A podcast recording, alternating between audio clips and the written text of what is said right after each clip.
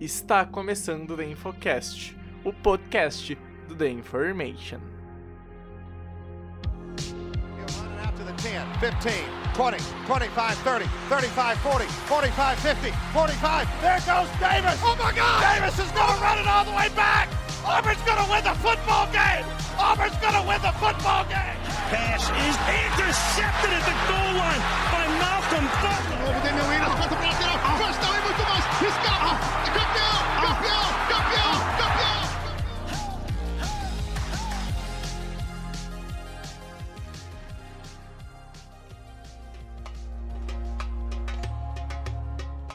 Olá, olá! Está começando o The Infocast, o podcast do The Information. Eu sou o Pedro Bregolin e estamos iniciando o último episódio sobre classe posicional do NFL Draft de 2021. Pedro Matsunaga, estamos chegando na posição de QB, estamos encerrando praticamente um ciclo, né, de de posições, o ciclo do draft vai durar mais ainda uma semaninha, uma semana e meia, com os textos, podcasts, lives mas a gente vai chegando ao fim da nossa análise da classe. Semana que vem tem o clássico EP do Mock Draft, mas hoje a gente vai passar a régua falando dos QBs. E antes disso, Pedro, eu só queria perguntar para você, tudo tranquilo, meu velho? Fala aí, Bregs, fala aí, ouvinte do Infocast. Graças a Deus a gente já tem, cara, é, nosso franchise quarterback aqui em você, Bregs. Temos backup Ah, também. obrigado. É, garantido. Então, assim, é, nosso roster, pelo menos nessa posição, tá fechadinho.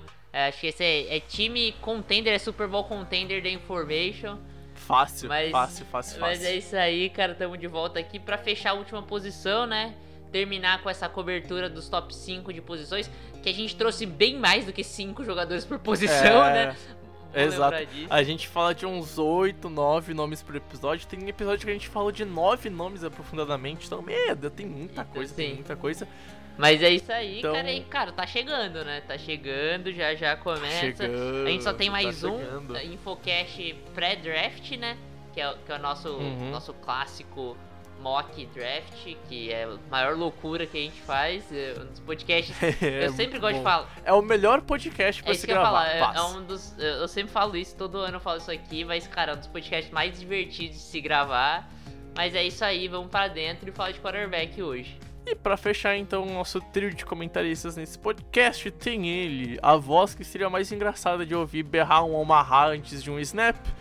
Vitão, Vitor Silva, seja bem-vindo, o microfone é teu e vamos falar um pouquinho de quarterbacks indo pra esse draft. É, a classe mais importante com uma voz importante, então não pode, É, isso aí. não pode esquecer, né? Tem a importância da posição e é uma posição que geralmente gera muita discussão, muito debate. E vamos fazer um belo debate para os amigos do Infocast, porque é uma classe das mais talentosas que a gente já viu em um bom tempo, né? Exatamente, exatamente. Então, a gente vai pros recadinhos e na volta eu, Pedro e o Vitão vamos destrinchar os principais QBs dessa classe. Bom, pessoas, lembrando, né, que a gente tem o nosso site, theinformation.com.br. Lá tem todo o conteúdo do draft, texto, em vídeo, em podcast. Tem o encaminhamento para as nossas redes sociais lá também, arroba InformationNFL no Twitter, no Instagram, no YouTube e na Twitch da Information NFL, pesquisando pela nossa arrobazinha, você acha bem de boinha.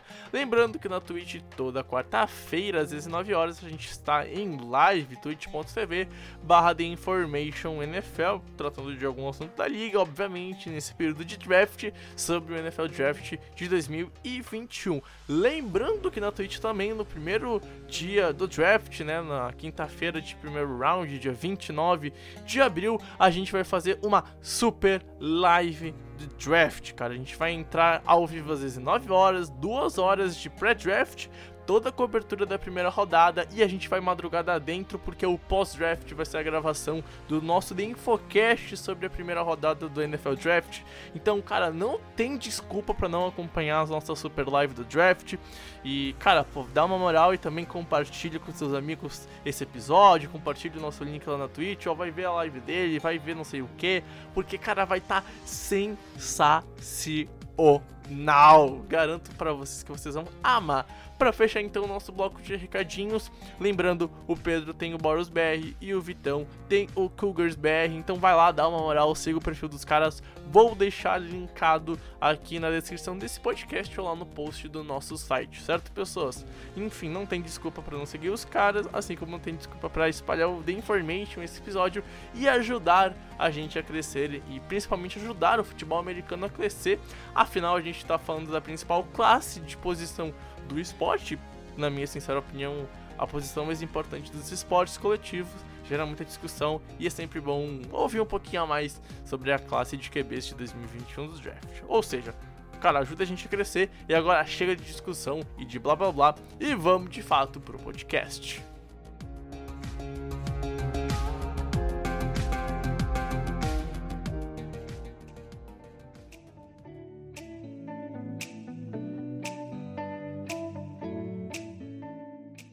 Bom, pessoas, vamos lá então falar um pouquinho sobre essa classe e vamos começar falando, obviamente, por ele, o nosso querido Sunshine, Trevor Lawrence, QB de Clemson, 1,90, 100 quilos, o nosso querido Sunshine, Pedro Matsunaga. Ele provavelmente vai para Jacksonville, né? É uma escolha que todo mundo já sabe que é ocorrer desde que acabou a temporada regular da NFL e a gente viu a nossa a, a, a gente viu a nossa querida franquia dos Jaguars ficar com a kill, a menos que o Sunshine mate alguém na próxima semana ou um meteoro destrua a Terra, cara o Sunshine deve virar o novo QB do teu time de coração. Então, Pedro Matsunaga, eu vou pedir para você começar falando um pouquinho do Sunshine, cara. Ele realmente tem esse ar de prospectos para formar não mais um, um, trio, mas um quarteto, junto com o Peyton Manning, o John Elway e o Andrew Luck como os prospectos perfeitos na posição de QB ou é muita falação e ele não é isso aí tudo não, Pedro? Primeiro eu quero destacar que eu acho que assim, mesmo se ele matar alguém nessa última semana aqui, nessa próxima semana, ele vai ser selecionado na pick 1. Acho que assim, não existe condições disso.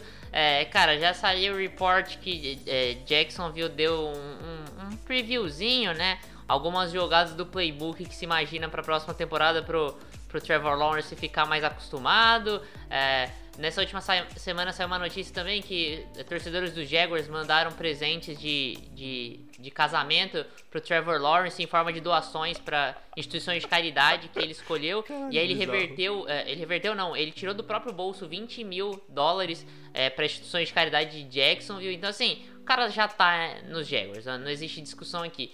E cara, nada mais justo que ele ser realmente a pick 1. É, eu diria que é o melhor prospect desde o Peyton Manning.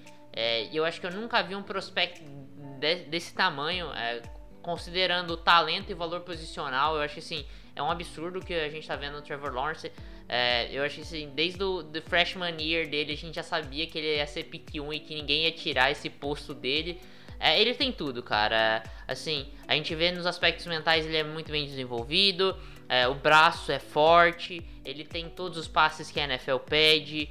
É, é um cara que sabe trabalhar em sistemas bons, é testado numa grande competição, é vencedor, chegou lá e, e levou o título como freshman, né, como, um calouro na faculdade. Então assim, você olha contra Alabama, né? É bom destacar isso que é contra Alabama ele ganhou.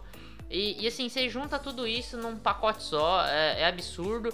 E ainda você traz um atleticismo interessante. É um cara que, assim, eu acho que é bem subestimado essa capacidade dele de correr com a bola. É, quando a gente fala com, com pessoas que estão mais por dentro do draft, as pessoas lembram disso, mas pessoas muito um pouco alheias sabem quem é o Trevor Lawrence, mas não, não tem essa noção de que ele consegue correr com a bola. E cara, isso vai ser usado sim na NFL também. Então, assim, ele é um cara capaz, não vai ser o Lamar Jackson, óbvio, mas ele pode te ser muito útil correndo com a bola e, assim, capacidade de improvisar também. É, se eu posso dar defeito para ele, primeiro, ninguém é perfeito, eu acho que assim, é, esse seria um, um, defeito do Trevor Lawrence. É óbvio que ele não chega na NFL é, perfeito, já sabendo que vai ser Hall da Fama. A gente não tem, a gente não, não tem essa certeza, mas cara, o mínimo dele, acho que o piso dele é ser um, um, um starter na NFL por muitos anos. Então, esse é o nível do jogador que já tá pronto, se não evoluir nada, vai ser um starter da NFL por muitos anos. É, talvez ele lançando em movimento não seja perfeito, e é isso que enquadra. Eu acho que nisso o jogador talvez não seja perfeito já desde o primeiro dia, mas cara, isso aí vai evoluir com certeza. Já mostrou que tem uma capacidade de evolução muito grande e ele não é bonito, né? Isso aí pode ser um, um defeito, um dos poucos defeitos do Trevor Lawrence. É, mas ele é galã, cara. Isso, isso também pesa positivo. Então fica aí o debate que a gente já fez. Cara, aquela live que a gente discutiu isso, nossa, a melhor discussão que a gente já teve na, na, na Infolive fácil. Enfim, Vitão, já que o Pedro falou tão bem dos pontos positivos e indicou um ponto negativo, cara, eu vou pedir para ti, cara. Tu consegue achar um ponto negativo no prospecto Trevor Lawrence? Ou ele é um, um deus perfeito e ninguém consegue tocá-lo nem nos pezinhos, nos mindinhos dele, cara? É, o primeiro defeito é que ele casou semana passada, né? Não tem como muito defender esse tipo de atitude. A gente começa a questionar a tomada de decisão dele, né? Especialmente a longo prazo. Né? Se num eventual free agency aí, se ele for free agency, a gente pode É, questionar a, a decisão dele. Mas em campo, acho que assim, o sistema de Clemson foi muito simples, mas foi evoluindo ao longo do ano. É um prospecto muito pronto no geral. Os defeitos são defeitos mínimos. Acho que ele passando em movimento, que eu, que eu vejo algum alguns problemas. O sistema, que não, não, não era dos mais complexos, e ele vai ter que evoluir nisso para NFL, mas quase todos os QBs da classe têm esse tipo de problema, então não, não é algo muito relevante, um fator determinante para ele sair longe da primeira overall ou sair dessa escolha, entende? Então ele é um prospecto que chega muito perto da perfeição, é o que chega, um dos que mais chega perto da perfeição na posição, e é uma posição que tem prospectos todos os anos de alto nível, quase todo ano saindo prospecto no top 10, até em classes que não eram tidas como tão boas, né? Exato, exato. E um, um outro ponto que não é, eu não, sinceramente não acho que seja um ponto tão negativo, mas acho que fazer uma observação, ah, hum, às vezes o, o Trevor Lawrence tem costume de ter overthrows, né? Mas é, eu acho que todos os pontos negativos que a gente tá citando aqui, cara, são pontos que são, entre aspas, facilmente, tá? Facilmente corrigíveis. É um cara que é muito inteligente, é um cara que, assim, vocês falaram muito bem, cara, chega praticamente pronto pra NFL. Ele chega para pronto pra jogar. E assim, é um dos poucos caras que eu não consigo falar, pô, é, seria bom ficar um ano de banco.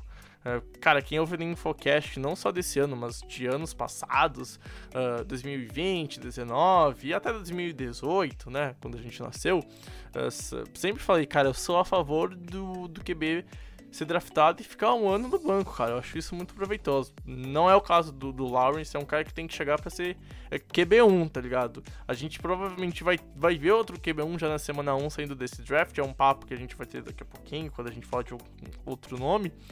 Mas no caso do, do Trevor Lawrence, não tem porque ele ser banco, tá ligado? Dificilmente tu vai achar um QB melhor para ser QB1 de Jacksonville lá em setembro. Então, cara, é, é um talento geracional e que sei lá quantos anos vai demorar para surgir um cara igual assim. Então, é, é- cara, é gostoso de ver o Trevor Lawrence jogar e eu acho que vai ser gostoso de ver ele fazer suas graçolas lá em Jacksonville, certo, pessoas? Enfim, vamos passando então já pro segundo nome sem perder muito tempo, né? Porque fa- Trevor Lawrence é falar de chover no molhado, a gente vai falar então agora do QB de Ohio State, que o Pedro tanto ama, o menino do Justin Fields. Mas eu vou deixar o Pedro um pouquinho aí sentado e esperando a- a su- o seu momento pra falar, porque quando a gente passar para ele, obviamente a gente vai ter um podcast de 55 minutos apenas com o Pedro falando. Então, Vitão, eu vou te pedir, cara, o que você vê no jogo do menino do Justin Fields? Vem de Ohio State, né? 1,91, 103 quilos, um QB que foi muito bem lá lá nos Buckeyes, cara, como é que tu vê o jogo do Justin Fields chegando pra NFL? Como é que tu analisa o prospecto de Justin Fields, Vitão? É, em muitas classes recentes, acho que o Justin Fields seria o QB1, né? Ano passado, talvez não, porque o Burrow e o Tua eram prospectos muito sólidos, mas o Tua tinha questionamentos de lesão, e eu gostava muito do Hubbard, mas muita gente não gostava, então fica aí na- no limbo. Mas no, voltando dois anos, pra mim o Fields é melhor prospecto que o Haskins, por exemplo, entende? Acho que o Fields ele traz uma coisa que, que na NFL hoje precisa muito, né? É atleticismo. O atleticismo é fundamental na NFL atual. Um QB que consegue afetar com as pernas, mas é um, um QB que não tem tantos problemas como passador.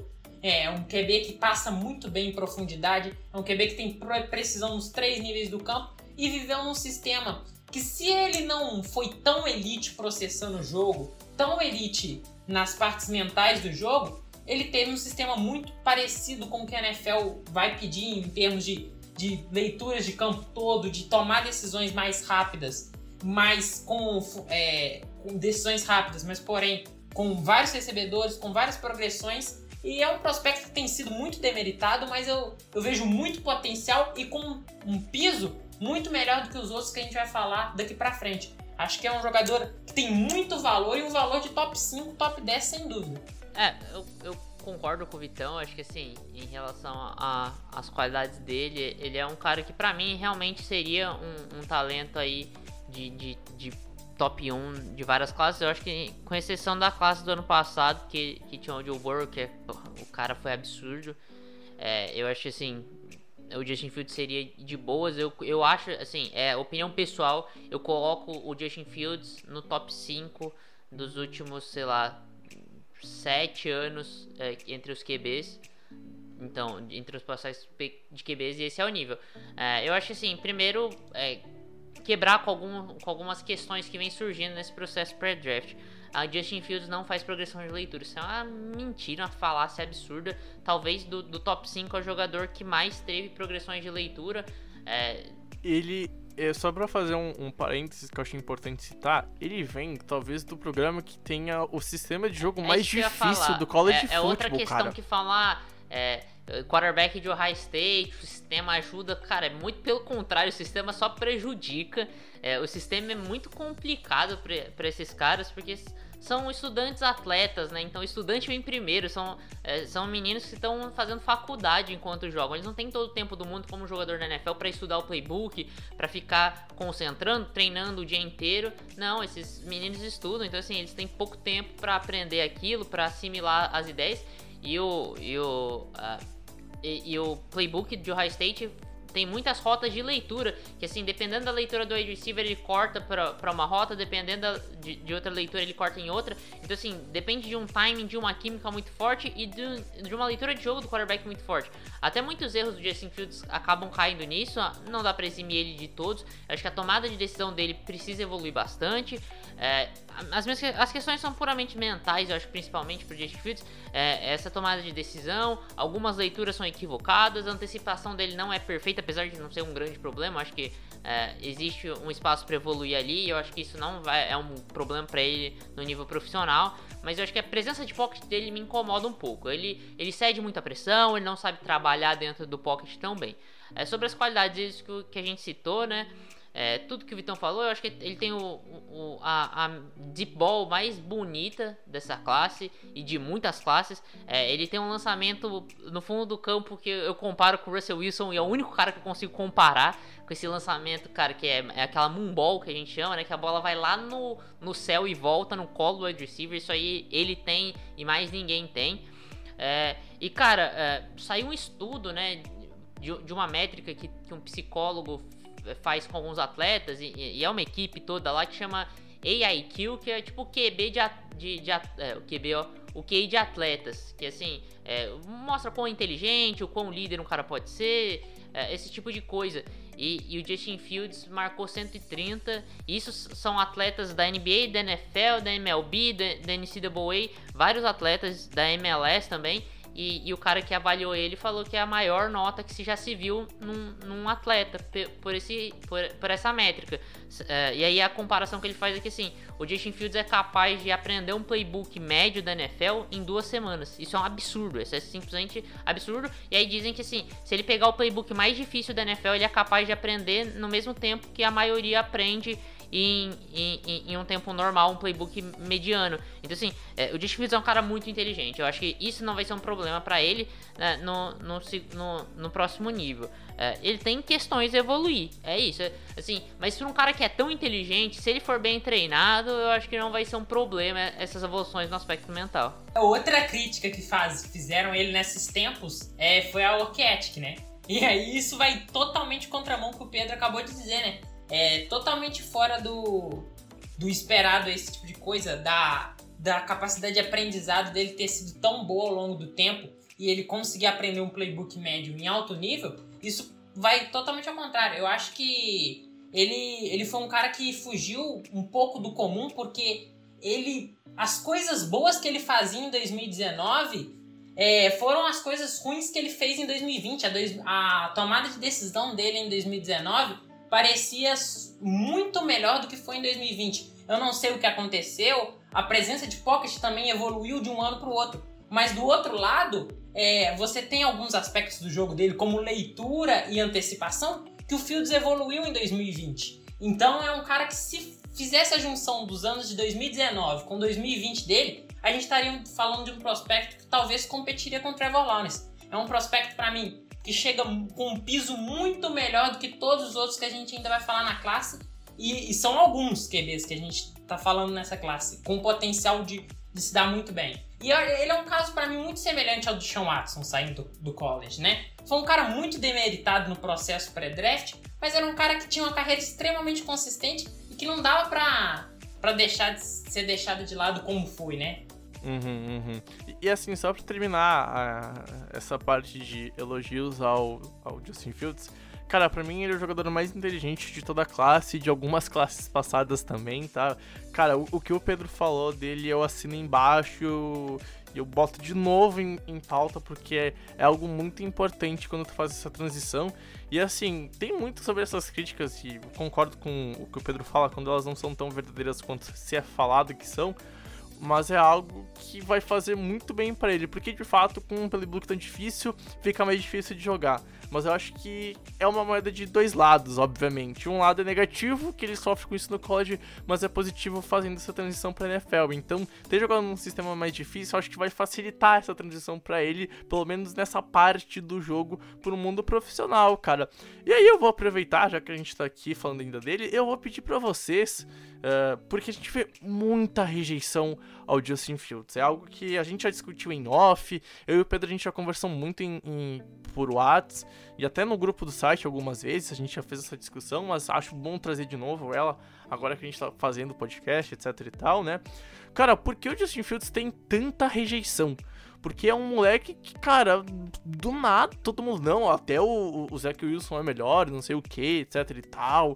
Cara, por que, na opinião de vocês, o Justin Fields tem tanta rejeição, cara? Parece que, assim, só tem hate em cima dele, tipo, e não é nem um hate justificável. É só eu odeio ele, foda-se, tá ligado? Por que vocês acham que ocorre isso, se de fato ocorre isso na visão de vocês? Cara, eu acho que o primeiro é um ponto que o Vitão falou, que é isso é o que justifica de verdade. Eu acho que isso é um ponto justificável ele regrediu em alguns pontos, isso é preocupante. Eu, particularmente, vejo isso muito preocupante. Eu vejo uma red flag no, nos jogadores que tem alguma regressão. Mas não justifica o nível que isso, a proporção que isso se tomou.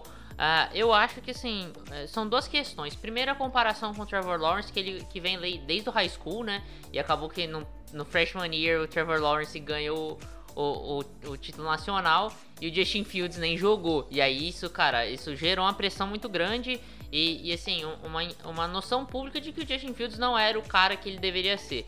E, e, o segundo ponto, eu acho que acontece um preconceito. E aí não vou citar caso de racismo, porque eu acho que se fosse racismo, o Trey Lance ia sofrer o mesmo hate, não, ele não sofre. Eu acho que é uma questão de preconceito contra quarterback de Ohio State. Eu vejo isso, cara. As pessoas são irracionais e elas, elas tentam criar conexões que não existem. A gente vê aquelas estatísticas na NFL em transmissão de ah, em, em 25 de novembro, quando chove, Brett Favre tem um, um recorde 3 7. Então ele vai perder esse jogo. Cara, não tem conexão nenhuma as coisas, tá ligado? Eles querem tentar criar uma conexão. E aí criam essa conexão de que, ah, um QB de Ohio State não vai funcionar na NFL porque o Dwayne Haskins deu errado. É só porque o Dwayne Haskins. É o único exemplo que as pessoas têm de QB de Ohio State é o Dwayne Haskins e, e tentam criar essa relação. Então eu acho que assim, é, existe é, um, um um, um, motivo justificável realmente que, que serve justificativa, mas os dois principais não são justificáveis, são a questão puramente de, de maluquice das pessoas. É, eu acho que assim, o que acontece muito é que as pessoas reproduzem o que alguém diz.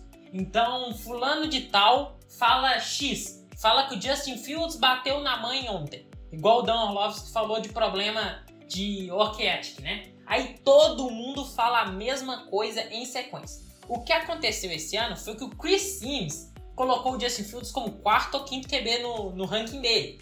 E aí todo mundo repete os mesmos argumentos do Chris Sims. E os argumentos do Chris Sims são baseados nessas notícias que o Dan Orlovsky soltou ou que alguém soltou, entende?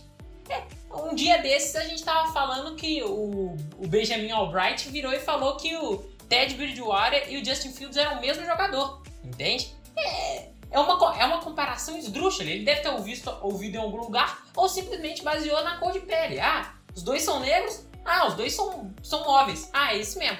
Entende? Então é algumas coisas preguiçosas e que muita gente repete que os outros dizem. Então, quando as pessoas são um papagaio uma das outras, acaba ficando essa opinião conjunta é, negativa da, de uma, dele. Assim como era o Herbert ano passado. Todo mundo falava mal dele e de, de aspectos nada a ver, tipo, de liderança. Então é complicada a situação, mas é isso que acontece em via geral. Cara, o que o Vitão falou das pessoas reproduzindo discursos sem tentar ir atrás ou entender. Nossa, cara, ó, de boa, pra gente que trabalha com fala e, e produção de conteúdo, principalmente da área do, do, jornal que o site se baseia, ó, meu Deus do céu, dá pra fazer um podcast assim, e não só sobre NFL, mas devagar sobre esse assunto que, meu Deus do céu, cara. Cara, colocação perfeita, Vitão, adorei, adorei. Deixou o lado jornalista do Pedro Bergolin feliz. Muito obrigado, Vitão. Enfim, vamos lá, passando para o próximo nome que a gente vai discutir nesse podcast, e é justamente do QB que concorre como possível pick 2 ao draft, né? E obviamente a ser pelos Jets. E é o que deve acontecer, mas a gente aqui não tá falando de rumor de draft nem nada, é só análise de, de jogadores. E a gente não vai discutir agora um pouquinho do QB Zach Wilson de BYU, cara. 1,91, 95 quilos. E é um cara bem interessante, né, Pedro? A gente vê um jogador que, que subiu bastante nos boards, subiu bastante na cotação, o estoque dele aumentou bastante, principalmente agora, uh, chegando pro draft, é um cara que cresceu muito a, a, pra visão da, das pessoas, principalmente por causa da crescente do rumor dele sendo, digamos assim, paparicado pelos Jets, né? Tendo aquela trocação de stories, de mensagens, os Jets estando in love por ele, alguma coisa assim. Mas justifica ele estar tá saindo na 2? É um cara que tem talento para sair na 2? Ou o piso dele é justificável para estar tá saindo na pick 2, Pedro? Cara, então, muito pelo contrário. Eu acho que assim, o teto dele justifica ele sair na 2. É, nessa comparação com o Justin Fields, ele tem um teto impressionantemente alto também. Eu vejo no Justin Fields também um teto muito alto. Mas eu achei o que alavancou a, a posição dele é o braço dele. É, é um braço impressionante e as pessoas tendem a comparar ele com Aaron Rodgers com Patrick Mahomes porque tem um braço muito forte, consegue é, é, esse, esses passes longos com muita. Ele tem um range, né? A bola dele tem um range muito grande, ele consegue viajar muito distante. É, mas assim, eu, eu, vejo ele com isso, eu vejo ele nessa, nessa linha de quarterback de Patrick Mahomes, Josh Allen, com esse braço é, que é uma máquina, um canhão. É, mas ele é mais do que isso, e eu acho que por isso que ele tá aqui. É, cara, um, um, jogador muito inteligente. Eu vejo muito é, das questões mentais nele, é, questões como antecipação, como instintos apurados, leitura de jogo muito interessante, tanto pré quanto pós-snap. Essas coisas eu vejo no, no, no Zach Wilson. Uh, eu vejo também um quarterback que tem uma capacidade de improvisação interessante. É um jogador que tem a capacidade também de, de correr, tem um atleticismo bom. Isso é uma, uma característica dessa classe, desse topo da classe, que eu acho muito legal, que são todos os quarterbacks, nenhum é um pocket passer que é limitado ao pocket, que não vai conseguir improvisar uma corrida. É, são jogadores que são capazes, são capazes de, de ter no playbook para esses jogadores corridas designadas a ele. Então, assim, é, jogadas para o QB correr mesmo. É, e isso também tá aqui no Zach Wilson. É, cara, é, é, isso. Eu, eu gosto do, do Zach Wilson no geral como teto. O meu problema com ele é o piso. E aí, por isso que eu, eu fico pé atrás com ele. E aí eu, eu gosto de falar que ele é um bom bust, porque se ele der certo, ele vai dar muito certo. Se ele der errado, pra mim ele pode dar muito errado. Porque eu vejo muitas red flags nele. O Vitão pode falar melhor também depois. Mas, é, cara, eu acho que ele jogou numa competição baixa. Ele teve só um ano que, que me impressionou. Em jogos mais difíceis ele sofreu. E aí eu acho que sim, entra também o time que, que ele joga. É, que falta um pouco de talento em volta dele, mas eu acho que não justifica tanto isso.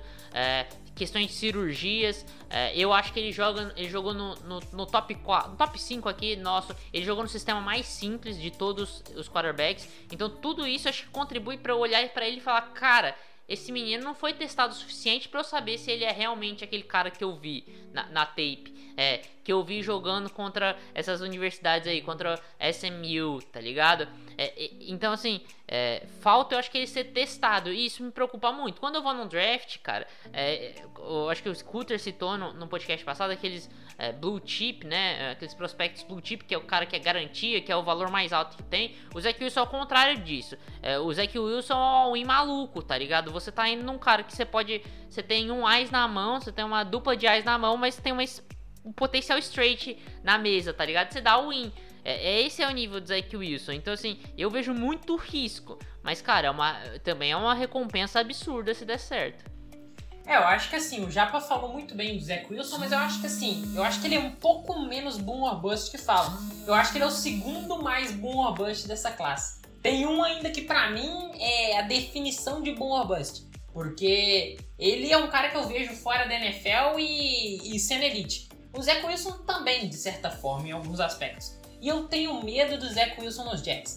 Acho que ele tinha uma linha ofensiva muito boa em BYU. Acho que o fator da competição é um problema, mas é um problema acho que é superestimado por muitas das vezes, se é que dá para ser dito. Mas eu acho que o modo como a competição afetou o jogo dele em específico é uma coisa que me preocupa mais. Ele tinha uma linha ofensiva muito dominante. E ele conseguiu fazer bem. Quando sob pressão, ele escapou bem do pocket, ele conseguiu com, completar lançamentos em movimento, por isso as comparações com Mahomes e com o Rodgers, né? Não à toa, mas é um jogador que eu acho que ainda tem alguns problemas, especialmente tomada de decisão.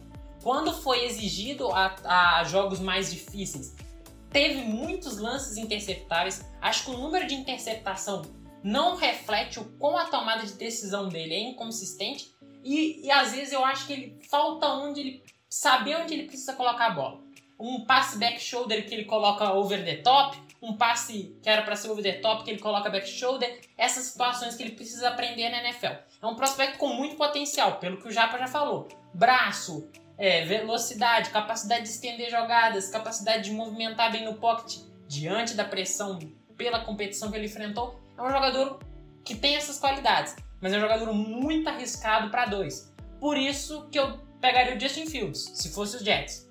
Independente de sistema, tá? É, o Justin Fields é mais prospecto, é mais seguro, é um prospecto de teto similar, então eu acho que é um prospecto que vale o hype da 2. Numa classe fraca talvez valeria, mas uma classe com, com o Justin Fields ali, pra mim não vale. Acho que os dois estão em, em patamar semelhante, tá? Eu não acho que é muita diferença, não. Acho que o Zach Wilson tem muito valor num time que precisa apostar em teto. Mas os Jets apostaram em teto três anos atrás e deu ruim. Então, eu vejo facilmente o Zach Wilson sendo o Darnold daqui a três anos pra frente. É isso que eu falo. Cara, e, e faz sentido essa comparação que o, que o Vitão faz, né? Eu acho que uh, dos três melhores QBs dessa classe, desse top 3, né? O, o Zach Wilson ele precisa de muita ajuda na lapidação que ele vai ter na NFL, né? Eu acho que o maior problema dele é, é ele não ter sido tão testado, não ter jogado num sistema tão mais complicado, né? Não que precisasse ser muito difícil, mas que fosse mais complicado do que é o sistema de BYU. É, é bem simplesinho, então é, é um cara que tem esse, essa questão, né? E se ele sair pros Jets como deve acontecer, cara, como é que ele vai ser lapidado? Como é que essa questão, agora que os Jets estão mudando de, de coach staff, né? Tá mudando o head coach. É um time que tá vindo com seu head coach com uma mente mais defensiva, então tu fica mais assim. Eu acho que, por exemplo, se ele saísse na 3 com o São Francisco, eu ficaria mais ok, eu, eu tenho uma segurança maior que ele vai dar certo, vai chegar num sistema que pode ser mais propício a ele, a um cara que sabe desenvolver QBs, que sabe gerir ataques, mas eles tendo para os Jets me causa é, essa dúvida. E só para terminar o assunto do, do, do Wilson, eu ia pedir justamente para vocês, cara. Uh, vocês acham que esse é possivelmente do top 5 o QB que mais depende de uma boa lapidação para dar certo ou tem algum outro nome que a gente pode citar? Porque se tiver, eu acho que vai ser o nosso, o nosso quarto jogador que a gente vai fazer a discussão e já vale fazer o link. Ou vocês acham que não? O Zach Wilson é o cara que, assim, para dar certo é o que mais depende de uma boa lapidação dessa classe de QBs. Cara, eu acho que você deu a letra. Eu acho que sim. É o próximo nome que você vai falar aí, para mim, é, é, o, é o maior boom bust do, dessa dessa classe, eu não sei qual a opinião do Vitão. É, não, eu, eu acho que assim, eu acho que assim, todos os QBs vão depender do elenco de apoio na NFL.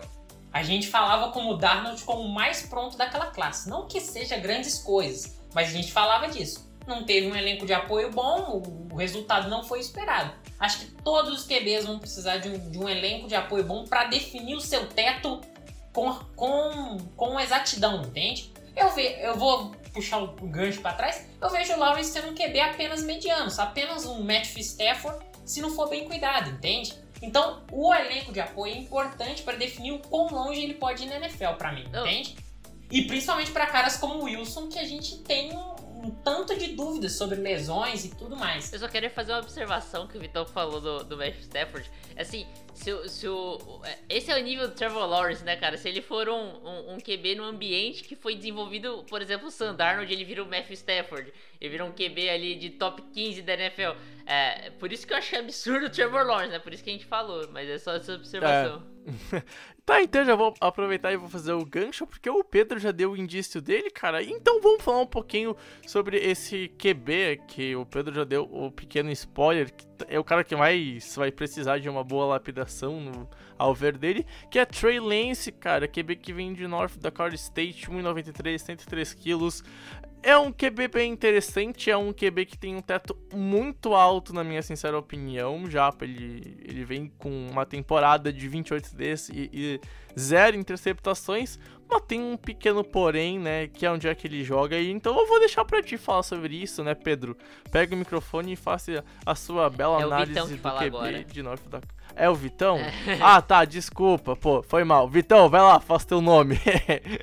Cara, o Lance é um caso interessante, né? Porque ele vem de uma competição pequena, mas ele, é, ele não foi recrutado. É, ele teve ofertas de, de faculdades maiores, mas não para jogar de QB. Então isso diz o quão atlético ele é e como ele consegue fazer várias coisas em campo com a bola na mão. Então ele vai ser um QB dos mais atléticos que a NFL já viu, é um cara muito forte, consegue sobreviver bem ao contato, é, co correndo com a bola e tem um braço muito forte. Acho que essas são as duas principais características dele. Ele cuidou bem da bola dentro do possível, diante de uma competição fraca, todos os poréns que a gente já sabe sobre isso. É um jogador que, para mim, tem sérios problemas de precisão. É um jogador que vai precisar de uma maturação em termos de experimentação, experiência de jogo muito grande. Ele tem apenas 300 passes tentados na carreira, um pouco mais que isso. É um número ainda muito baixo e numa competição também que não era boa, uma competição péssima se comparada a, que ele vai enfrentar na NFL. Então esses problemas é, preocupam muito, precisão e, e experimentação em campo. É um cara que é muito arriscado você pegar ele no top 5 e talvez no top 10 é bastante arriscado. É um nome de alto risco, mas é um nome de alto risco e se bem desenvolvido, enorme recompensa. Cara, é isso que o Vitão falou. Eu acho assim, é, existem as Pro Comps, né, que a gente chama, que é as comparações com jogadores que, que jogam já jogaram na NFL. E, e a comparação do, do, do Trey Lance pra mim e pra, pra algumas outras pessoas que eu já vi é o Colin Kaepernick. É, e isso eu acho que é, é, o Colin Kaepernick se as coisas não derem tão certo, que é um, um, um quarterback impreciso no passe, que tem muita força no braço, mas não consegue trabalhar, que, que tem muita inconsistência no aspecto mental do jogo, mas na questão atlética é absurdo. É, mas assim, a gente imagina o que seria o Colin Kaepernick se ele realmente fosse um QB é, bem preparado nas, nos aspectos mentais do jogo e tivesse uma precisão boa. Não sei. E o Trey Lance tem essa capacidade de ser esse Colin Kaepernick com uma boa precisão, com, com bons aspectos mentais. Só que precisa ser bem lapidado, como então disse. Eu acho que o esporte ideal do Trey Lance é qualquer lugar que ele não precisa ser titular. E assim, ah, falam de, de 49ers, por exemplo. Não, não é o lugar para mim, porque eu não acho que assim, é, os 49ers estão em posição de que se o Garoppolo dar errado no começo da temporada, vão vão querer por qualquer jeito que esse QB de, de, da pick 3 entre logo em campo. E eu não quero ver o Trey Lance em 2021. Eu, Pedro Matsunaga, não quero ver o Trey Lance em 2021. Eu quero ver o Trey Lance em 2022, em 2023. Cara, se, se ele, por exemplo, é draftado pelos Falcons, eu ia achar lindo. É, cara, ele sentar ali e, e aprender com o Matt Ryan Uh, um dos caras que, sim, é um dos QBs dessa geração aí, dessa entre safra, né? Ele foi um QB de entre safra ali, entre o Manning, Brady lá e Big Ben. mas também não é dessa safra nova, é que é um, é um absurdo, cara. O Matt Ryan é, é, é, ele é muito subestimado até, eu acho pela, pela, pela visão geral. É um cara que merecia muito mais reconhecimento que ele tem. E, assim, você aprender com um dos grandes da posição é, é, o ideal, né, cara? Você tá ali sentado assistindo o Matt Ryan jogar, isso tem que ser muito bom e adicionar muita coisa pro Trey Lance. Então, acho que sim, é, seria o meu spot ideal, é onde eu gostaria de ver que ele, ele saindo. E assim, talvez um ano para ele de banco nem seja o suficiente, tá? Uh, é um cara que jogou na segunda divisão do college, é um cara que não teve muita competição, é um cara que é, assim, o piso dele é muito baixo, cara. O piso dele é muito baixo, mas ele tem um, um, um corpo que faz o teto dele ser muito alto, como vocês já bem disseram aqui na, na discussão. Mas é, é o prospecto que para mim mais exemplifica quando eu digo, cara, aqui eu sou a favor de todo QB sentar e ficar pelo menos uh, um, um, ano no banco, tirando uh, algumas exceções, como a gente já conversou aqui no podcast. Mas, assim, eu não sei para vocês, mas talvez nem um ano de banco seja o suficiente para esse cara. Quem dirá meio ano, a não ser que ele seja um gênio e que aconteça uma mágica. Porque se ele ninguém der uma poçãozinha ou, ou uma vacina que faça ele aprender um futebol americano de forma tão rápida, cara, é, eu acho que pode dar bem errado o projeto Trey Lance. E, e nessa eu tô, eu tô com o Pedro, Vitão. É, eu penso assim, eu acho que você pode colocar ele em campo no segundo ano, pode até colocar ele no primeiro ano, mas tenha paciência.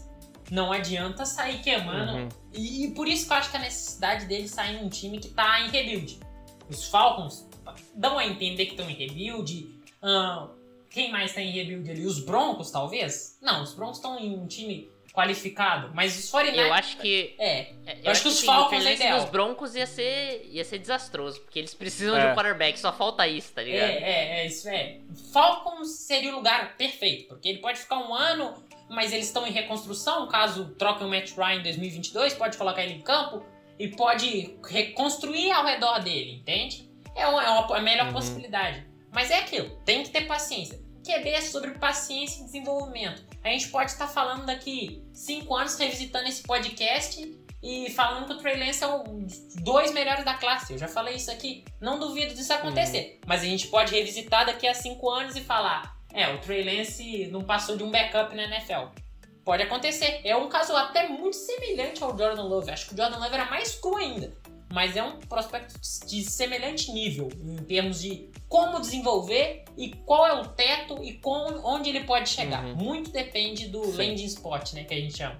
lugar onde ele vai. Só para finalizar. Tem mais... Não, ah, então, ah. só para finalizar em relação ao Trey Lance, eu acho que sim, algo que o Vitão falou sobre ele ser um, um, um backup na liga, isso pode ser interessante pro piso dele, porque assim, a gente é lógico que não fala de piso pensando no QBC backup no futuro, mas se a gente for tentar prever isso, eu, por exemplo, se tudo der errado, eu vejo mais chances do, do Trey Lance ser um QB backup na NFL do que o Zach Wilson, com tudo dando errado pro Zach Wilson. Por quê? Porque o Trey Lance, cara, é um backup muito interessante, por exemplo, com o Lamar Jackson. Se o seu quarterback é o Lamar Jackson, se os Ravens, por exemplo, tem o Lamar Jackson, o Trey Lance deu errado, o Lamar Jackson continua sendo o, o, o meu franchise QB, Cara, eu quero o Trey Lance com backup. É um cara que se assemelha muito em algumas questões do Lamar Jackson. Tem a força no braço, tem um atleticismo muito forte. Eu não, eu não preciso mudar muito o meu sistema se, se meu QB titular machucar. Então, assim, eu vejo isso interessante, esse encaixe com backup se tudo der errado pro Trey Lance. É, pro Zach Wilson talvez não, né? Porque assim, pra um QB que, que, que é mais um pocket passer, se tudo der errado, ele é um passador muito ruim. Então assim, aí não, não tem como você ser um backup na NFL sendo um passador muito ruim. Uhum, uhum, concordo.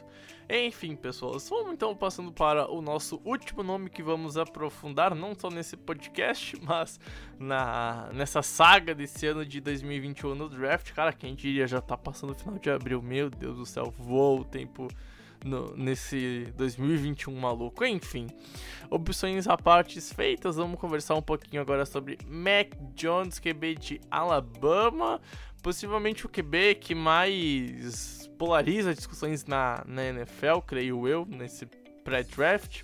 1,90, 97 quilos, Pedro Matsunaga, se não errei para quem tem que falar agora, né? Acontece. Esse host que você fala promete que vai melhorar. Mas, brincadeiras à parte, é, Mac Jones é aquele cara aí, né, Pedro, que tá para sair alto, já foi especulado como pick 3, top 5, é um cara que vem de Alabama e todo aquele aspecto mental positivo para um cara porque ele vem de Alabama, etc. O quê? Mas até que ponto isso é verdade? Até que ponto isso é mentira? E o que é de fato, na sua opinião, o quarterback Mac Jones, o prospecto Mac Jones, Pedro Matsunaga? Cara, isso aqui é uma. A, a gente concorda no spot aqui, acho que nós três concordamos que esse é o top 5. É, a gente tem, tende a concordar um pouco sobre os prospects, só que eu acho que tem uma variação muito grande entre o, Vitão e eu em relação ao Mac Jones, em relação ao teto piso. Eu, eu vejo ele com um piso maior do que a maioria das pessoas. Mas eu vejo o teto dele um pouco menor do que muita gente acha. Por exemplo, então eu sei que ele tem um teto no Mac Jones um pouco maior.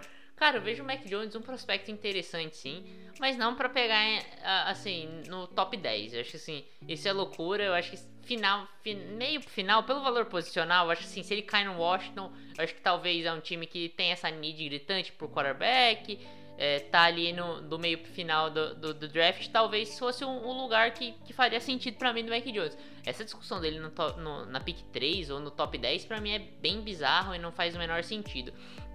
É, eu gosto do Mac Jones em aspectos mentais no geral, eu vejo ele assim, às vezes ele, ele oscila contra a pressão, mas geralmente faz um trabalho interessante, é, trabalha o pocket bem, é, tem boas leituras, mas cara, é o que a gente já falou algumas vezes nas lives, a gente, a gente também já comentou isso, e, e, cara, todo mundo comenta sobre isso. Acho que assim, o talento em volta dele também acaba mascarando um pouco os problemas dele. Eu acho que isso tem que se prestar atenção mais nos problemas do Mac Jones. É, eu vejo assim, a consistência no passe dele não é algo que me agrada muito. Eu, eu vejo muitos unders e overthrows. É, não é nenhum nem outro. Eu acho que acaba acontecendo os dois, mas mais underthrows isso me preocupa. Eu prefiro um QB saindo do código que lança mais overthrow, que ele não, ele não dá muito risco de interceptação do que um underthrow, né? Mas assim, isso me incomoda um pouco.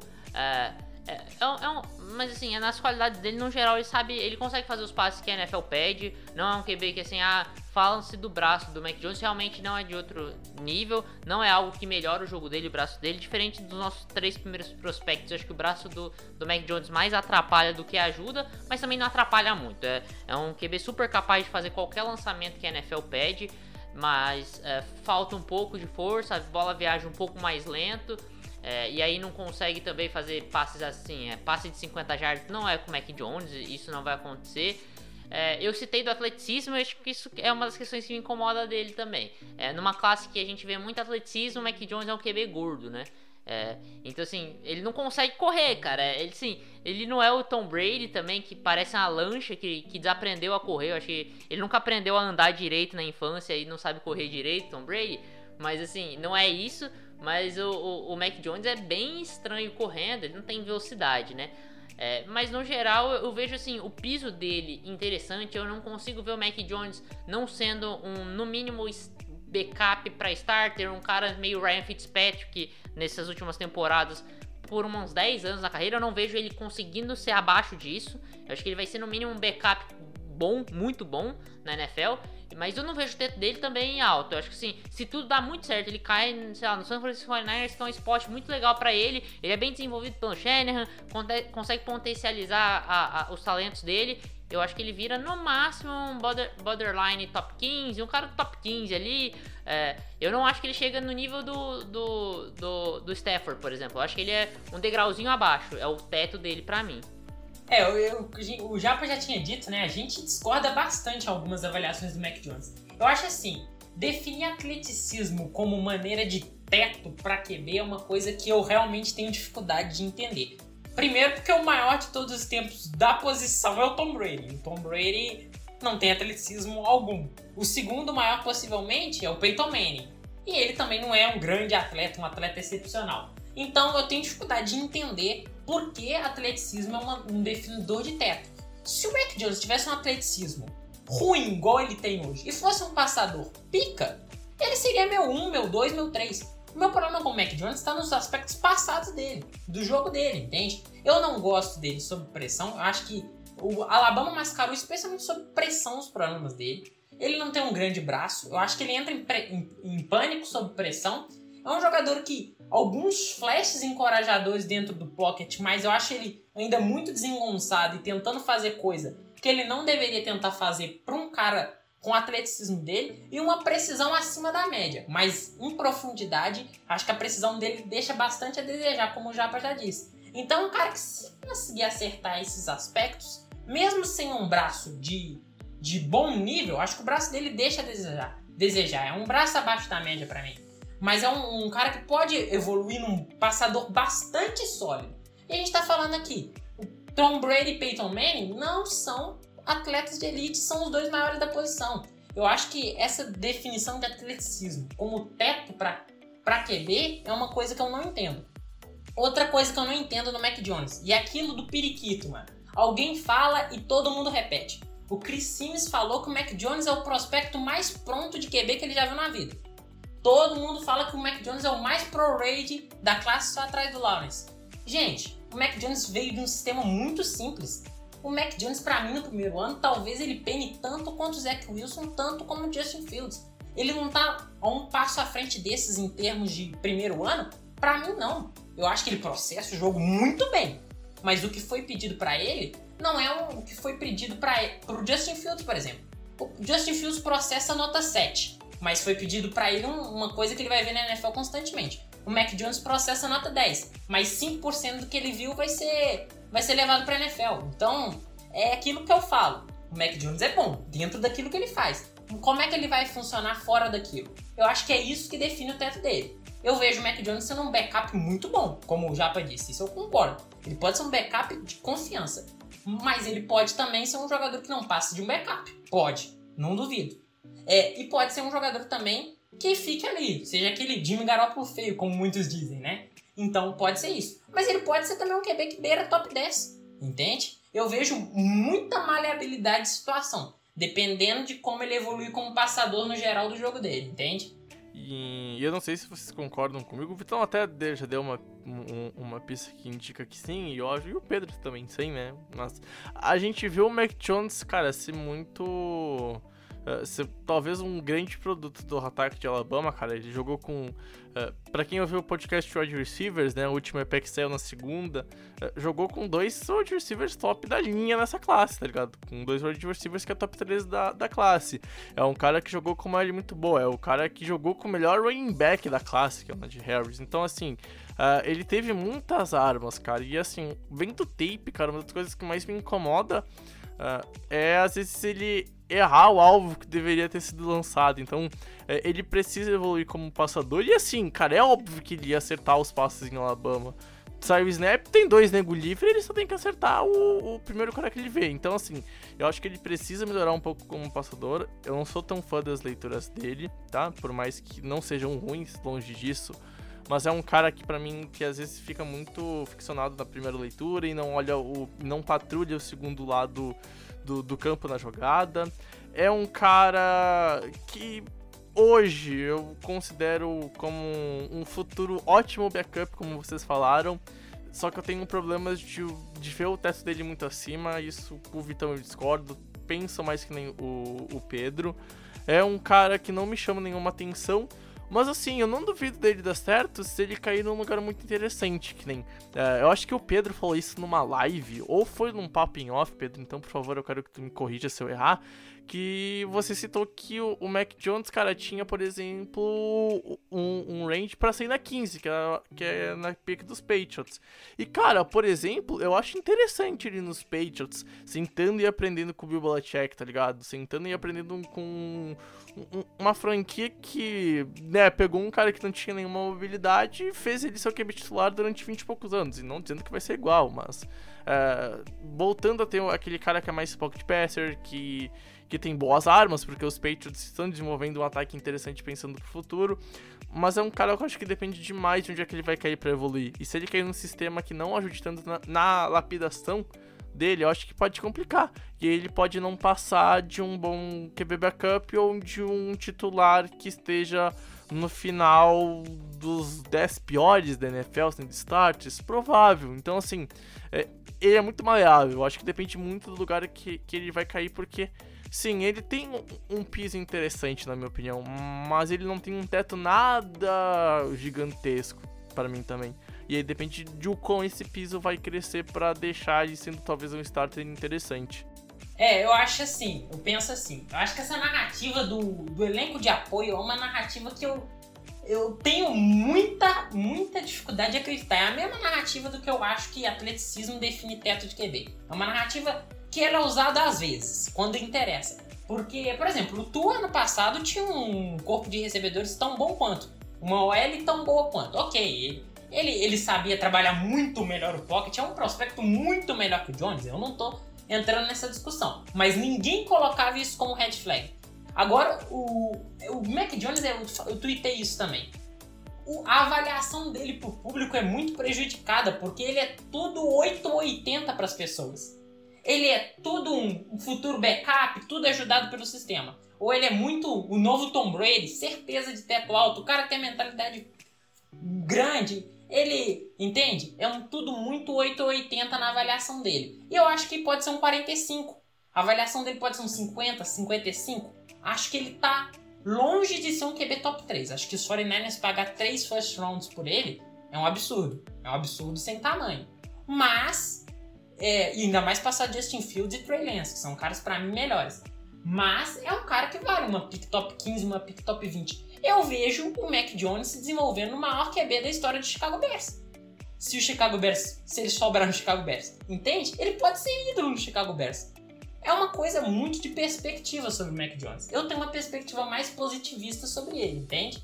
Cara, sobre dois pontos. Primeiro, isso sobre os Patriots. É, se a gente for pensar aqui, a gente citou George Eric falando sobre o Justin Fields. Eu digo assim, é, para trabalhar nos Patriots e você se dar bem no Patriots, não basta você ter uma boa work ethic, você precisa ser workaholic, cara. Você precisa amar o trabalho, você precisa se doar. É, 80% do seu dia se doar ao futebol americano durante a temporada e os treinos. E, e, e, aí, por isso, a gente viu o Tom Brady se desenvolvendo. E outra coisa sobre o que o Vitão falou, sobre a questão de braço e, e, e atleticismo é, alavancarem a, a, o teto de um quarterback. Eu concordo no ponto que ele falou de que o Tom Brady e, e o Peyton Manning, a gente pode até adicionar o, o Drew Brees aqui, é, três dos maiores quarterbacks da história, eles não tinham muito atleticismo e eles não tinham braço forte. É tanto é que, cara, o Tom Brady ele faz a carreira dele, na maioria, em passes curtos e médios, sendo muito preciso. E, e o, o, o, a gente zoou o Drew Brees da, das slants com o Michael Thomas e o Peyton Manning, todo mundo zoava o pato morto dele na, na, nos passes longos. O problema é, se você não tem braço, se você não tem atleticismo, você precisa ser o Tom Brady, o Peyton Manning e o Drew Brees. E aí, cara, seu, seu sarrafo fica muito alto, tá ligado? Se você precisar ter a precisão que esses caras têm, é, você tem que buscar um bagulho muito surreal. Então, por isso que eu acho que, assim, fica tão difícil. Porque a gente não imagina nunca. É lógico que pode surgir algum dia, mas a gente nunca vai conseguir imaginar que surja um prospecto como esses. É, é que nem falar do Zach Wilson ser o novo Mahomes. É, é, cara, é um exagero. Eu acho que assim, é, é desnecessário. Você coloca uma pressão e, e, e, você coloca uma expectativa em cima de um moleque que nunca jogou na NFL sobre o, um dos jogadores mais talentosos da história. Por isso que assim, eu acho que assim, você falar que o teto do Mac Jones pode ser o Tom Brady, pode ser o Peyton Manning, pode ser. Só que você coloca uma expectativa que é completamente irreal em cima do Mac Jones. Não, eu não tô comparando. Não, eu, tô, eu sei que você não tá comparando, mas eu, o que eu tô falando. Mas eu entendo. Eu tô pegando atleticismo como medida de, de, de teto, não, entende? Eu... Porque os dois caras são contemporâneos e não tem isso, Não, entende? eu entendo, Vitão. Se você pegar o mas... top 10 de caras contemporâneos, são mais caras menos atléticos do que do que atléticos, mas, entende? É uma situação meio mas, estranha o, Eu sei que o Mac Jones não vai se tornar isso. Não, eu acho que sim, não vai se tornar. Mas o, o, ponto que eu quero trazer é assim: o problema de, de, de, de um quarterback não trazer um, um braço forte e não trazer atleticismo é que assim, ele perde armas do jogo dele. E aí, para ele ser um bom quarterback, ele vai precisar mais ainda do, do, do jogo, do, do, do, aspecto mental do jogo, da precisão nos passes curtos e médios. Não, concordo. É, eu... Concordo, mas eu acho que, assim, você acha que Tom Brady e Peyton Manning perderam muito da carreira por não ser móveis? Então, mas acho o problema não, é que eles, precisavam, então, eles assim... precisaram ser Tom Brady e Peyton Manning pra ser isso. Porque a gente vai citar caras que não, tem, não tiveram um braço tão forte e, e que tem uh, um aspecto no jogo aéreo que é interessante, eu cito um, por exemplo, o Gardner Minshew. O Gardner Minshew ele demonstrou coisas interessantíssimas no rookie year dele. O problema é ele não tem braço. O atleticismo dele também não impressiona. você fala, cara, qual que é o teto desse cara? Eu não consigo, eu não consigo trabalhar tão bem um jogador desse. Não é tão atraente, não é tão atrativo, porque para ele ser muito bom, ele vai precisar chegar nesse nível desses caras, entendeu? Não, entendo, entendo perfeitamente seu ponto. Só que eu, eu não entendo essa fissura por achar que o teto do Mac Jones é tão baixo ou. Assim, eu acho que o Mac Jones, na maioria dos tetos dele, ele vai ser um Kirk Cousins, tá? Na maioria dos tetos dele. Ele, ele, ele vai passar de ser um Kirk Cousins em três realidades paralelas. Em 3% das realidades paralelas, entende? No restante, ele vai ser um Kirk Cousins pra baixo, em todos os aspectos do jogo dele. Eu acho que ele não vai se tornar um Tom Brady, não vai se tornar um Peyton Manning. Mas é, eu só queria mostrar que atleticismo como medida de, de, de, de, teto não me agrada por conta disso. E outra coisa, eu acho que assim, o Mac Jones não vai se tornar esses caras porque esses caras têm um braço bem melhor do que o Mac Jones. O braço do Mac Jones é abaixo da média, como eu já disse algumas vezes, entende? Então, eu não vejo esses caras se tornando Mac Jones, é o Tom, não vejo o Mac Jones se tornando Tom Brady ou Peyton Manning. Mas é, medida atleticismo para medir teto é uma coisa que não me agrada, entende? É uma coisa que, que eu não vejo tanto sentido como muitos veem, entende? Sacou? Esse é o meu ponto. Eu, eu, concordo com você, eu acho que assim, realmente eu acho que é, é super valorizada essa, essa questão do atletismo do quarterback. Eu acho que assim, é uma trade importante. Eu acho que assim, pode alavancar jogador. Eu acho que não deveria derrubar. É, a força no braço. Concordo plenamente contigo. É, Aí eu tô. Eu, eu, tô eu acho assim, contigo. a força no braço sim pode derrubar um pouco, porque realmente gera um limitante. Deve. É. Gera limitante. Deve. Mas é isso, a gente chegou nesse ponto de, de, de congruência aqui. Eu acho que assim, é, o, o, atletismo deveria alavancar, mas não derrubar quarterbacks, e o, e o braço deve alavancar e derrubar quarterbacks, né? Exatamente. Eu quero fazer um questionamento para vocês, porque eu acho que a gente pode pensar também um pouquinho aqui. Eu não consegui ouvir o que vocês estavam terminando de falar, porque eu tive que pôr o meu note carregar, mas eu acho que mesmo assim a pergunta que eu vou fazer se encaixa e não vai repetir o que vocês já falaram. Se repetir, vocês por favor só me avisam, tá? Mas vocês acham que a era que a gente vive também não faz esse ponto da, do atleticismo ser levado muito mais a sério do que deveria? Porque, cara, hoje a gente vive do. Pô, ele é o novo Mahomes. É um cara que é muito bom com as pernas, que sai do pocket muito bem e que tem um braço muito forte e lança muito bem em movimento talvez a era que a gente está vivendo de tentar achar o nosso próximo Mahomes para nossa franquia, falando como se a gente fosse GM, também não faz a questão de, pô, vamos ter que olhar mais a fundo o atleticismo, porque na NFL moderna ou na NFL que está surgindo numa possível transição, a gente precisa que o QB seja móvel, não seja só um cara paradão dentro do pocket.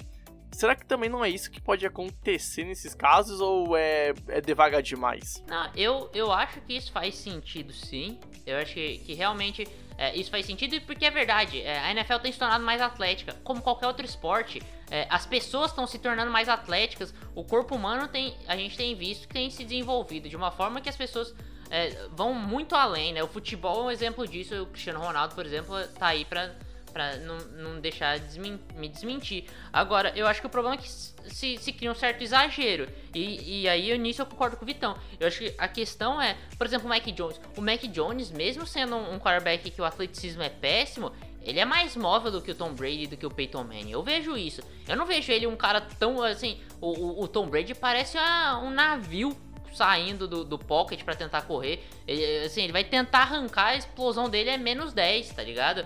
O Mac Jones, ele, ele, ele é capaz de improvisar e ganhar 3, 4 jardinhas, por exemplo, com as pernas, se, se não tiver nenhum é, defensor próximo. O Tom Brady não. O Tom Brady, sim. Se, se ele não tem opção de passe, ele vai ser sacado. Ponto. Não tem o que acontecer. É, não, isso é fato. Agora a NFL tá indo pra, um caminho que os QBs são muito mais atléticos. Os últimos MVPs foram todos mais atléticos. Isso aí é inegável. Mas é o que, voltando pro que o Pedro falou no começo. Essa busca pelo novo Mahomes é o que tá mais matando os times de bust. Sempre buscar o um novo Mahomes tá Cara, sempre... eu concordo. Porque, eu, eu assino embaixo. Porque ninguém, ninguém lembra que o Mahomes ficou um ano no banco. Ninguém lembra que o Mahomes caiu num, num time com um técnico espetacular. Ninguém lembra do desenvolvimento do Mahomes. E, só e, lembra do que ele jogou e só lembra do que ele é. Ninguém lembra que ele aprendeu com um dos dos QBs mais inteligentes da, da última década, que, que é um bagulho que passa Exatamente. meio under radar, que é o Alex Smith, né? Então, então, assim, essa busca pelo novo Mahomes, às vezes tá desenfreada. Entende? Tá desenfreada. É, o, assim, o atleticismo está se tornando uma parte crucial do jogo. Sim, é importante ter, claro, alavanca o jogador. Se o Mac Jones fosse atlético, ele teria mais armas, ele conseguiria afetar os adversários de, de várias formas. Não dá para negar isso. É, é, negar, é lutar contra a realidade, claro. Mas o que eu, meu ponto é que atleticismo como indicador de teto na NFL atual, atleticismo de velocidade, correr com a bola, eu não gosto, ainda não gosto. Agora, daqui uns 5, 10 anos, eu posso vir aqui e falar justamente o oposto, entende? Mas eu ainda não consigo, uh, ainda não consigo ver formas disso. Quando os caras atléticos superarem os caras que deram realmente muito certo na NFL, a gente vai ver, opa, então a gente tem um, um, um cenário em que realmente ser atlético em 2021, 2022 foi um fator importante, entende? Uhum, não. Uhum. O atual campeão do Super Bowl é o Tom Brady. Sim, sim. Entende? Uhum. É o argumento mais simples que tem, sim, entende? Sim. Bom, então a gente já tá com mais de uma hora de podcast, baita discussão. Vou pedir para vocês, pessoas. Então, começando pelo Pedro e terminando pelo Vitão, então, menções honrosas na posição de quarterback pra gente fechar então o episódio de QBs dessa classe. Cara, eu vou colocar um nome aqui bastante polêmico, que eu, assim, já, já foi uma questão de, de polêmica em live nossa. Eu vou falar do, do Jamie Newman, é um dos caras que eu gosto. É, eu não coloco ele como o meu, o meu QB 6, porque eu, eu tenho que alemão de um pouquinho acima dele, mas eu gosto muito dele. É, apesar de não ter jogado na última temporada, né? Foi, foi uma questão maluca. E não foi o caso do opt-out comum, né? Que todo mundo deu opt-out porque assim, ah, vou cuidar da minha saúde, vou me preparar pro draft. O, o, o Jamie Newman é uma questão completamente assim o que, que aconteceu, a gente não imagina. Ele se transferiu para Georgia. É, parece que ele descobriu que não ia ser o starter em Georgia, acabou não jogando. Foi uma questão muito confusa tudo isso. Então é, eu acho que isso afeta sim.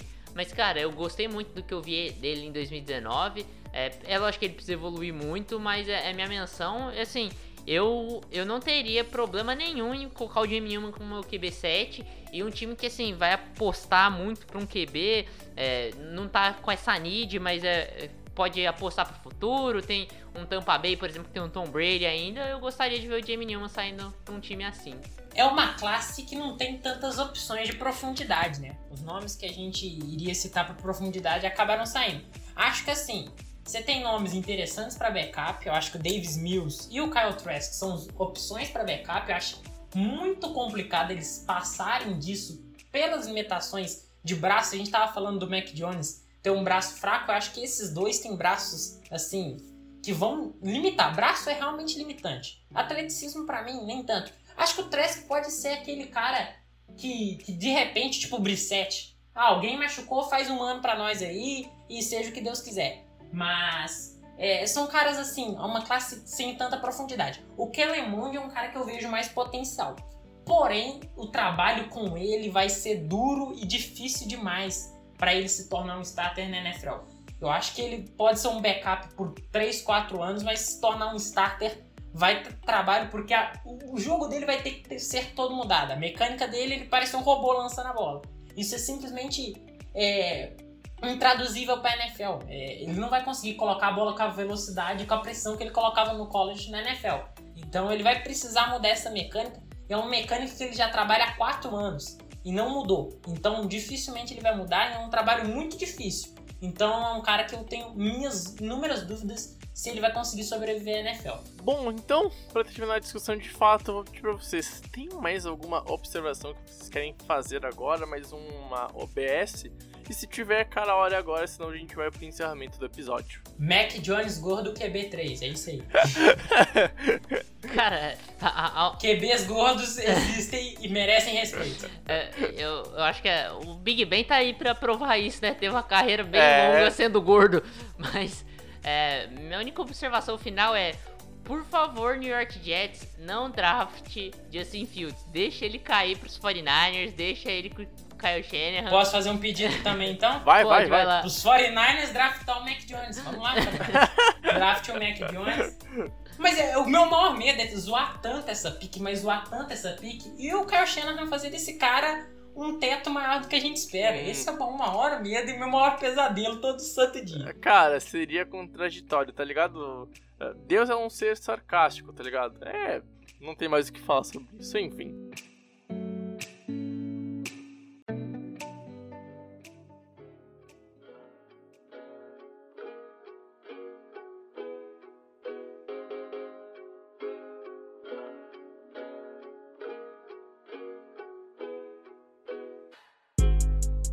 Bom, pessoal, vamos então acabando o nosso último podcast posicional desse draft, analisando as posições que chegam e as profundidades da classe de posições que chegam agora então para esse draft. Vitão, cara, foi um bom mês. Eu gostei muito da sua participação aqui no Infocast. Ela não acabou ainda, tá? Obviamente, para o amigo 20 tá ouvindo a gente. O Vitão ainda vai voltar nesse draft. A gente não sabe como é que vai ser pós-draft, se vai ainda conseguir conciliar com a rotina do Vitão, etc e tal. Mas, cara, desde já agradeço não só esse podcast, mas sim todo mês. E, cara, belas discussões feitas aqui nesse podcast e nessa série de casts de draft para 2021. Vitão, cara, forte abraço baita EP, adorei ter gravado contigo de novo. Espero que tenha sido a mesma sensação pra vossa pessoa, Vitão. É, esse mês é um mês especial, né? E falar da posição mais importante, mais especial, é sempre uma, uma oportunidade muito bacana, uma oportunidade que eu gosto. E um debate legal desse, é, mostrando argumentos, falando sobre os QBs, eu acho que é muito interessante. É uma honra estar aqui o amigo ouvinte pode ter certeza que se tiver outras oportunidades ano que vem, nesse mês mais importante eu estarei. Pedro, mais um EP feito na conta. Acho que esse é o 214. Eu já me perdi nas contas. Eu preciso de uma de umas férias, nem que seja dois, três dias depois que passar o draft e, a, e os textos de post-draft tá no ar, umas férias pra, pra dar aquela arejada na cabeça. Enquanto não chega, a gente é, é full work, a gente é que nem o, os caras chegando pros Patriots, então Vamos que vamos. Foi um prazer, cara, ter estado contigo em mais esse podcast, Pedro. É isso aí, cara. Queria também colocar meus agradecimentos ao Vitão, que fez parte da nossa equipe da Infocast nesse período. Também, não só da Infocast, mas lá no The Information faz um trabalho brilhante lá com a, com a nossa editoria de, de college football e, lógico, cobrindo o draft. É, agradecer o ouvinte aí que acompanhou a gente. A gente está encerrando aqui os top 5 de posições, mas a gente não, como eu falei antes, a gente não encerra nosso pré-draft, ainda tem o nosso mock draft, né? E, e cara, é, para um, um último aviso aqui, falar pro, pra galera aí, cara, dia 29, quinta-feira, é, cola lá na twitch.tv barra NFL live do draft, a gente vai transmitir ao vivo, deixa a ESPN de lado, entendeu? Se você quiser deixar a TV ligada na sala, deixa a TV ligada na sala para dar audiência pra ESPN, mas cola com a gente, assiste com a gente, cobertura absurda que a gente vai tentar fazer aqui. E é isso aí, obrigado a todo mundo aí que escutou esse EP até aqui. Nos vemos semana que vem, um abraço e tchau. Bom, pessoas, foi um prazer inenarrável ter estado com vocês nesse podcast.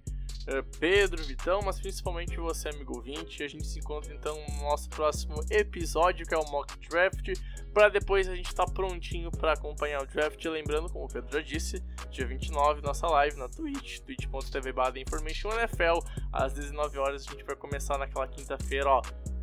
Uma live pra lá de especial. Então, ajude a gente a crescer e espalhe esse episódio por aí. E a gente se encontra no próximo programa do The Information. Tamo junto, valeu e tchau, tchau!